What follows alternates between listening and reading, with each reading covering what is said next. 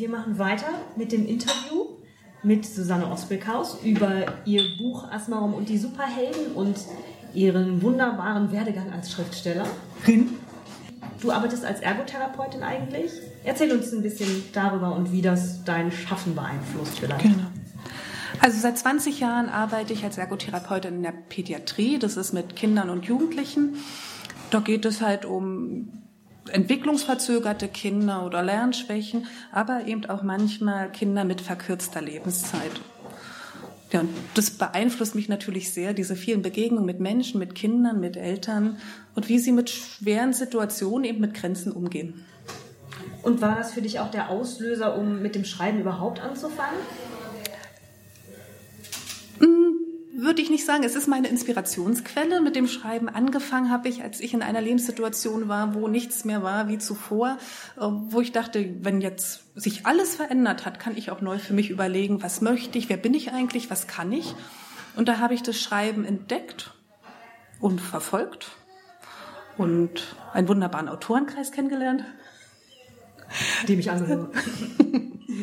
ähm, ja, geübt, für Zeitschriften geschrieben und daran viel gelernt. Wie ist es auf Aufforderung zu schreiben, Zeichenvorgaben, Terminabgaben, sich auch mit Themen auseinanderzusetzen, die nicht unbedingt die Leidenschaft sind. Das ist ein wunderbares Übungsfeld.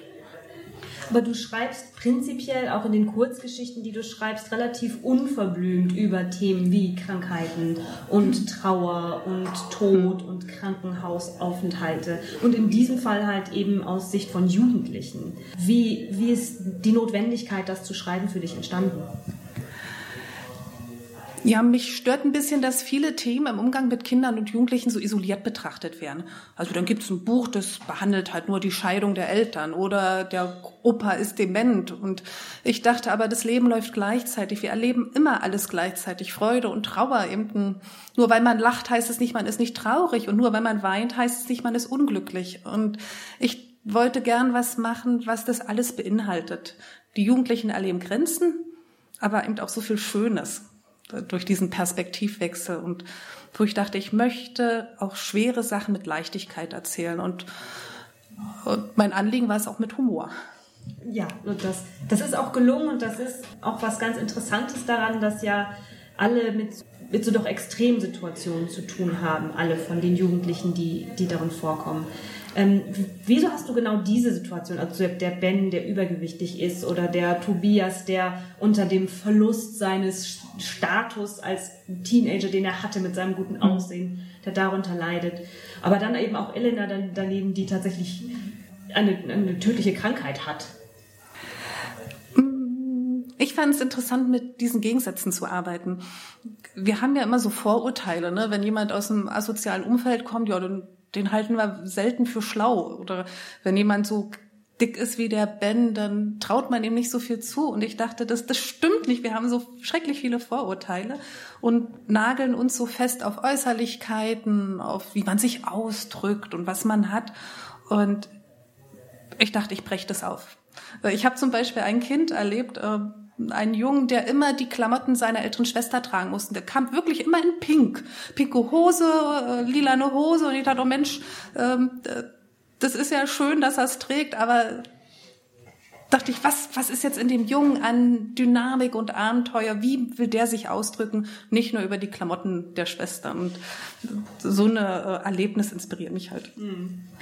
Ähm, in dem Buch ist es tatsächlich so, dass eher die Erwachsenen oft den Eindruck machen, dass sie mit den Situationen nicht umgehen können, dass sie das Gespräch nicht finden, dass sie nicht wissen, was sie sagen sollen, dass sie mhm. unbeholfen wirken.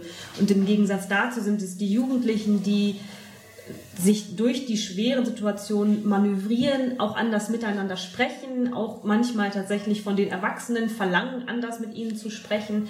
Ähm, Entspricht das deiner Erfahrung aus deinem Berufsleben und was, oder dass die Jugendlichen da den Erwachsenen was voraus haben manchmal? Mhm. Also diese Ehrlichkeit von Kindern und Jugendlichen, das ist schon beeindruckend. Äh, vielleicht als Erwachsene nervt uns das ja, wenn Jugendliche so diese Emotionen und das ist so impulsiv. Aber eigentlich ist es toll, weil sie direkt sagen, was sie beschäftigt und bewegt. Und diese Ehrlichkeit, habe ich erlebt, fordern eigentlich alle ein, weil sie ja spüren, wenn etwas nicht in Ordnung ist. Sie wissen, merken das ja, wenn die Eltern sich streiten oder wenn eine Krankheit verschwiegen wird. Und es belastet die viel, viel mehr, als wenn man sagt, so ist es gerade, das ist die Krise, wie können wir durchkommen. Und sind das Situationen, die du dann in deinem Berufsleben tatsächlich auch erfährst oder wo du Familien auch helfen kannst oder den Jugendlichen zumindest helfen kannst? Das sind eher Ausnahmefälle, aber es kommt schon vor, dass gerade in so einer Elternberatung man guckt, wie kann ein Kind, was gerade so Auffälligkeiten zeigt, wie helfen wir dem mit der Krankheit der Mutter umzugehen? Also das werden wir auch gefragt, weil wir doch sehr nah an den Familien dran sind. Mhm. Und das hilft einem immer wieder, die Perspektive zu wechseln. Irgendwo. Eben, wie vielfältig das ist, mit Krisen umzugehen. Mhm. Ein anderes Thema in deinem Buch ist Flucht mit Noemi und Asmarom. Ähm, wie hat das den Weg in, ins Buch gefunden?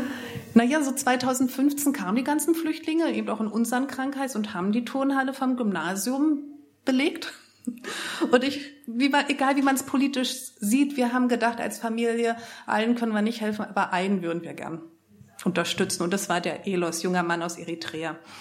Und wie er die Deutschland wahrgenommen hat, uns wahrgenommen hat, das hat mich sehr berührt und mit so einer Bescheidenheit, mit so einer Freude, wo ich dachte, wo holt der Mann das alles her nach seinen Erlebnissen und wir haben viele Dinge mit ihm unternommen und das war für Elos das erste Mal. Das erste Mal im Kino, das erste Mal im Freibad und dann sieht man so viel Freude und denkt, boah, das Leben kann so spannend sein. Mhm. Ähm, du hast, das hast du mir mal erzählt, dass unglaublich viele Leute auf dich zugekommen sind und gesagt haben, oh, und schon wieder was über Flucht.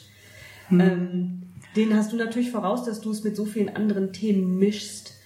Aber hast du auch das Gefühl, ich meine, du hast auch zwei, zwei Söhne, die ungefähr in dem Alter deiner Zielgruppe sind. Hm. Hast du das Gefühl, dass das in, in deren Umfeld gerade so ein bisschen überbehandelt wird, das Thema? Dann finde ich nicht. Ich war äh, im April in NRW unterwegs und die haben gar nicht viel mit Flüchtlingen zu tun gehabt. Die sind tatsächlich in Bayern viele hängen geblieben oder es hat uns mehr berührt durch die Turnhallen, die belegt wurden und Vereine. Ähm, bei den Jugendlichen erlebe ich keinen Überdruss mit diesem Thema. Ich finde, sie nehmen das an, so wie viele Dinge. Und ist halt so. Mhm. Ähm, die Noemi hat eine sehr bestimmte Rolle in deinem Buch. Ähm, sie ist die einzige, die du aus der Ich-Perspektive erzählen lässt. Und ähm, sie dient immer so ein bisschen wie so ein griechischer Chor. Also sie steht so ein bisschen außen und kommentiert das, was sie sieht. Ähm, wie bist du darauf gekommen, ihr diese Rolle zuzusprechen? Eigentlich war es die Idee des Verlags, noch eine weibliche Figur mit reinzunehmen. Aber ein Großteil der Geschichte stand doch einfach schon, dass ich dachte, ich will nicht alles umschreiben. Und dann habe ich gedacht, wie kann ich noch ein Mädchen in die Geschichte einbringen. Und äh, eben dann hat unser Freund eben aus Eritrea, dachte ich, das passt. Er sieht ja die Welt auch so anders und staunt, wie die Toilette funktioniert und die Kaffeemaschine. Dachte ich, wie nimmt denn jemand wahr, der unsere Kultur nicht kennt? Und das hat mich total fasziniert an Noemi und sie war mir von Anfang an so nah. Ich hatte sie so gern, dass ich dachte, ich möchte die Ich-Perspektive von ihr haben. Aber stand sie im ursprünglichen Manuskript? Hattest du die Idee dafür, dass sie, dass sie überhaupt existiert oder hast du sie quasi dafür diese Rolle erfunden? Ich habe sie erfunden, ähm, genau, im Exposé war sie nicht, mhm. aber das war dann die Anregung vom Verlag. Mhm. Eben weil mehr Mädchen Bücher lesen, sollte noch eine weibliche. Mhm. Und dann hat sie ja noch eine, sogar eine besondere Rolle bekommen. Ist ja auch sehr schön. Ähm, im Prinzip ist dein Buch eine Hymne an Außenseiter. Mhm. Sie sind ja alle so ein bisschen Außenseiter. Manche, äh, manche so ne, als Flüchtlinge natürlich irgendwie von sich aus. Die beiden natürlich auch noch als Christen aus einem muslimischen Land. Nochmal mehr Außenseiter. Das dicke Mathe-Genie, die polnische Putzfrau. Es kommt noch ein afrikanischer Landarzt vor. Ähm, wie hast du die ganzen Figuren entwickelt? Ja, das ist vielleicht das Geheimnis von uns Autoren, dass man spürt, in einem Inneren bewegt sich etwas und man entdeckt eine Figur und möchte wissen, ja, wo kommt die denn her? was fühlt die, was denkt die? Also das kann ich nicht so planen. Man hat halt eine Figur gesucht, die Spannung erzeugt oder die was zu erzählen hat, aber wie sie sich anfühlt, das spürt man im Schreibprozess. Ähm, du hast gerade schon angedeutet, du bist, du warst in NRW, das heißt, du tingelst mit dem Buch im Moment durch Schulklassen. Mhm. Ähm, auf welche Themen springen die Schüler besonders an? Also ich habe ja den großen Vorteil, dass die Schüler erstmal total glücklich sind, dass sie nicht im Unterricht sitzen. So sind sie mir sehr aufgeschlossen. Ähm, sie mögen den Ben sehr. das finden sie faszinierend, dass jemand äh, sich scheinbar nicht irritieren lässt von den Umständen. Und sie sind auch fasziniert von dem Thema, was ist wirklich wichtig im Leben, was zählt. Und wenn man ihnen ein bisschen Zeit gibt zu denken, kommen erst am Anfang klar so WLAN, Spotify, Instagram. Aber wenn sie dann ein bisschen ins Denken kommen, dann sagen sie schon die Familie oder eine Hoffnung, Glaube. Was machst du dann mit den Schülern? Also wie sieht das so aus, so ein Vortrag vor so einer Schulklasse? Ja, also wir haben festgestellt mit dem Verlag, dass Lesung dem nicht gerecht wird und haben nach einem Begriff gesucht, aber noch keinen gescheiten gefunden, so in der Art multimediales, interaktives Leseevent. Weil die Kinder dürfen ähm, mitarbeiten, ich zeichne währenddessen, ich lasse die Texteinspieler vom Thomas Rauscher ablaufen, sie dürfen dann auch ähm, ihre Meinung äußern, sie dürfen zeichnen. Also es ist ganz viel Aktion drin und ich lese Szenen aus der Geschichte und Hinterher können sogar die Lehrer das noch vertiefen mit Unterrichtsmaterial. So, also ich habe geschaut, wie passt es auch in den Schuleintag.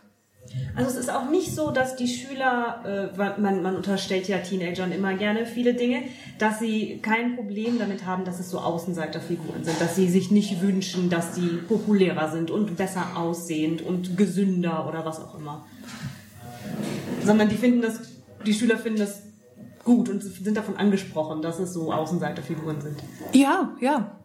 Ähm, und manchmal kommen ja dann ein paar trauen sich, die kommen dann hinterher zu mir und sagen, oh, ich war auch monatelang im Krankenhaus, ich habe Epilepsie und das ist total doof. Und man spürt dann, dass Mitschüler auch Mitgefühl entwickeln. Sie werden sensibilisiert. Also es war immer eine große Offenheit. Mhm. Ähm, ich wollte nochmal auf deinen Schreibprozess zu sprechen kommen. Du hast gleich auf die Fragelinsen. Äh, du hast, äh, wie wahrscheinlich die meisten, mit Kurzprosa angefangen, mhm. also Kurzgeschichten geschrieben. Du hast auch einen Kurzgeschichtenband veröffentlicht. Dennoch heißt der. Ähm, was war für dich die größte Herausforderung im Übergang von Kurzprosa zu einem gesamten Romanprojekt mit mehreren mhm. Erzählperspektiven? Ja. Also ich habe am meisten gekämpft mit den Perspektiven. Ähm, da habe ich wirklich gelitten, wie kann ich die Geschichte erzählen, dass man, dass der Leser weiß, wo er gerade ist. Ähm, wie viel darf eine Figur verraten, wie viel nicht, was denkt sie, was tut sie wirklich. Also ohne die Unterstützung von Außenstehenden wäre ich da auch gar nicht durchgekommen. Dieses Entwirren der vielen Gedanken. Das heißt Planung. Planung, Planung, Planung. Struktur. Ja. Hm. Ich würde gerne den Thomas Rauscher nochmal dazu bitten, in seiner Funktion als Schauspieler und Synchronsprecher ein paar kleine Referenzen. Ähm, Thomas Rauschers Stimme, wenn sie bekannt vorgekommen ist, dann wahrscheinlich aus den Simpsons oder aus Herr der Ringe. Also aus den Simpsons wird man mich nicht heraushören, weil da habe ich meine Stimme total verstellt. Äh, trotzdem ist das äh, für mich persönlich die schönste von allen Referenzen. Ah. Ich bin ein großer Simpsons-Fan. oder auch aus der Twilight-Saga oder auch aus Game of Thrones. Ähm, ansonsten kannst du auch gerne noch ein bisschen über dich sagen, wenn du möchtest. Ja, wo du gerade die Simpsons ansprichst, den Willy kennt tatsächlich jeder. Ähm, wenn man von Simpsons spricht und ich erzähle, ich habe bei den Simpsons den Willy gesprochen und denke mir, naja, das weiß ja sowieso niemand, dann, ah, jeder kennt Willy. Willy ist äh, der Hausmeister bei den Simpsons. Und ich, wenn wir eine Staffel aufnehmen, habe ich vielleicht 10, 20 Takes. Und dann spreche ich nur so ein paar kleine Nebenrollen, auch natürlich mit unterschiedlichen Stimmen. Und ja, ich habe mal den Pumuckel gesprochen. Und das war natürlich mit meiner Stimme, mit meiner Grundstimme nicht so ganz einfach, aber ich habe es hingekriegt, sodass es äh, fast niemand mitbekommen hat. Das war im BR. Der Clarin war krank, konnte, kein, konnte nicht mehr sprechen und dann wurde ein großes Casting in München gemacht und es musste noch ein Film nachsynchronisiert werden und äh, im Bayerischen Rundfunk lief damals äh, Pumuckl TV. Das gibt's heute nicht mehr. Und da wuselte der Pumuckel in so einem kleinen Häuschen rum und äh, brachte die Geschichte abends immer ein bisschen weiter. In Versensprache. Und den Film hat mein Kollege Kai Taschner dann gesprochen. Und der BR ist auf mich zugekommen und hat gesagt, du sollst bei uns den Pumuckel sprechen. Das war wesentlich lukrativer und vor allen Dingen nicht so schlimm. Der Kai hat ganz schlimme Sachen erzählt. Er sagt, die Aufnahme mit dem äh, Klarin wäre also wirklich ganz furchtbar gewesen, weil Herr Klarin äh, immer hinten in der Regie gesessen hat und hin und wieder auch nach vorne zum Pult gekommen ist, wo aufgenommen wurde. Und er sagt, ich bin durch die Hölle gegangen. Das war furchtbar. so ist das mit Stars. Ja. Ähm, wo du gerade schon so viele wunderbare Figuren angesprochen hast, wie gehst du vor, wenn du eine Figur erarbeitest? Oder die Stimme einer Figur erarbeitest? Die Antwort wird furchtbar. Ich gehe ins Studio, in den meisten Fällen. Ich kriege meinen Termin, komme ins Studio, dann liegt da ein Buch. Ich weiß meistens noch nicht mal, wie der Film heißt. Und wenn es so kleine oder auch mittlere Rollen sind, dann ähm, gehe ich dahin. Irgendjemand erzählt mir vielleicht noch was über die Rolle. Und dann schaue ich mir das Original an. Das wird ja immer vorher eingeblendet und höre mir das an, was er da macht. Und dann versuche ich da irgendwie äh, die Situation zu erfassen und die Rolle zu sprechen. Entweder mit verstellter Stimme oder vor allen Dingen bei Zeichentrick wird ja sehr viel mit verstellten Stimmen gearbeitet. Und ähm, natürlich, ich, ich sehe einen Typ, ich hab, will das gerade mal kurz erzählen, du, erzähl, du liest die Geschichte von dem Professor. Und du hast das ja erst vor zwei Stunden mir gesagt, dass ich den Professor sprechen soll. Und hast mir so ein paar Dinge genannt. Und ich habe dir zugehört. Und dann entstand das Bild des Professors vor mir. Und danach habe ich den gesprochen. Ich kann dir nicht sagen, wie das geht. Ich habe keine Ahnung. Ich sehe, auch wenn ein Casting ist für eine große Rolle, ich habe den Lilla, bei Lillehammer den, den Frank gesprochen. Eine, wer, den, wer das sehen kann, das ist eine norwegische Serie über 24 Folgen, Lillehammer und die Hauptrolle, den Frank, habe ich sprechen dürfen. es war, es war einfach der Wahnsinn. Ja, es hat uns nur Spaß gemacht. Alle Sprecher, die da waren, haben sich gefreut, wenn sie ins Studio kamen und sprechen durften, weil die Schauspieler waren norwegische Schauspieler und Frank war ein äh, Engländer. Und Frank war ein alter Mafiosi. Und äh, ja, den habe ich mir angeguckt, angehört. Ich bin zum Casting gekommen. Ich lag sofort drauf. Jeder hat sofort gesagt, das bist du. Und ich habe die Rolle bekommen. Ja, und dann legt man sich drauf. Es wird mit der Regisseurin natürlich bei so großen Geschichten ein bisschen darüber gesprochen. Und es hat ein bisschen gedauert, weil meine liebe Regisseurin bestimmte Dinge wollte. Und wir haben uns dann nachher auch bestens verstanden und es ist nachher eine wunderbare Arbeit geworden. Und ja, so, so geht das aber es wird nicht vorbereitet. Ich bin nicht zu Hause und arbeite an einer Rolle, so wie ich am Theater eine Rolle gearbeitet habe zu Hause. Dazu ist gar keine Zeit. Das wird auch gar nicht verlangt. Und je natürlicher, je natürlicher du am Mikro bist beim Synchronsprechen, umso besser ist es. Es gibt Schauspieler, die sind nur Theaterschauspieler. Wenn du die vor das Mikrofon stellst, ist es aus. Es gibt Leute, die ähm, hervorragende ähm, Werbesprecher sind. Ich weiß nicht, ob ich einen Namen nennen darf. Nein, ich nenne lieber keinen Namen.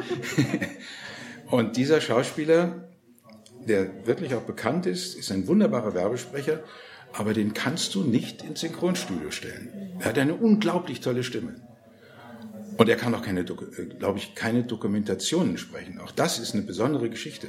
Es gibt wenige, die alles können, die Werbung sprechen, Dokumentationen sprechen und auch gleichzeitig noch einigermaßen gut im Synchron sind. Je normaler und lockerer du bist im Studio und dazu brauchst du sehr viel Zeit. Jahre. Ja, ja, das äh, am entspanntesten sein braucht immer am meisten Übung. Wenn auf der Bühne etwas gut ist oder beim Sprechen etwas sich gut anhört, dann entsteht das immer nur aus der Entspanntheit. Je lockerer und normaler du dich auf der Bühne bewegst, natürlich auch theatralisch, klar, aber du gehst aus dem Theater und fragst dich, warum war das jetzt so gut? Ja, deswegen, genau deswegen. Es war kein Druck da mehr zu verspüren, es war einfach, boah, toll. Du hast gerade schon angedeutet, dass es dann besonders viel Spaß macht, wenn man den Charakter oder die Figur, die man spricht, gut findet. Du hast ja jetzt den Ben auch schon mehrere Male gesprochen mhm. und auch, ich glaube, auch auf Ton eingesprochen, mhm. also auch, mhm. genau. Ähm, was gefällt dir an ihm und welche seiner Charakterzüge hast du benutzt für die Stimme? Das ist auch schwer. Ich sehe den dicken Jungen vor mir, das ist ja nicht mein Alter, und versuche mich in diese Situation hineinzudenken. Und äh, es gibt um mich herum in meinem Umfeld gerade zur Zeit einen Fall, der dem sehr ähnlich kommt. Der ist so furchtbar, das gleiche in der Nachbarschaft. Der ist so furchtbar, dass der Junge seiner Mutter ins Gesicht geschlagen hat und jetzt in Haar ist. Mehr muss ich darüber nicht sagen. Und solche Dinge kommen in meinen Kopf. Das sind Dinge, die man im Leben erlebt und die ruft man irgendwie intuitiv ab, vermutlich. Und ähm, du hast ja gehört, ich habe versucht, die Frau ein bisschen stimmlich hochzulegen und ein bisschen krätzig und wie auch immer. Und äh, so einen besoffenen Vater, den muss ich nicht großartig erzeugen. Da brauche ich nur in die unteren Lagen zu gehen und mir das vorzustellen, wie ich im Suff irgendwann mal auch gesprochen habe oder so. Äh, das ist nicht weiter schwer. Man muss den Mut dazu haben. Das ist entscheidend. Du musst den Mut dazu haben. Oft fehlt der Mut.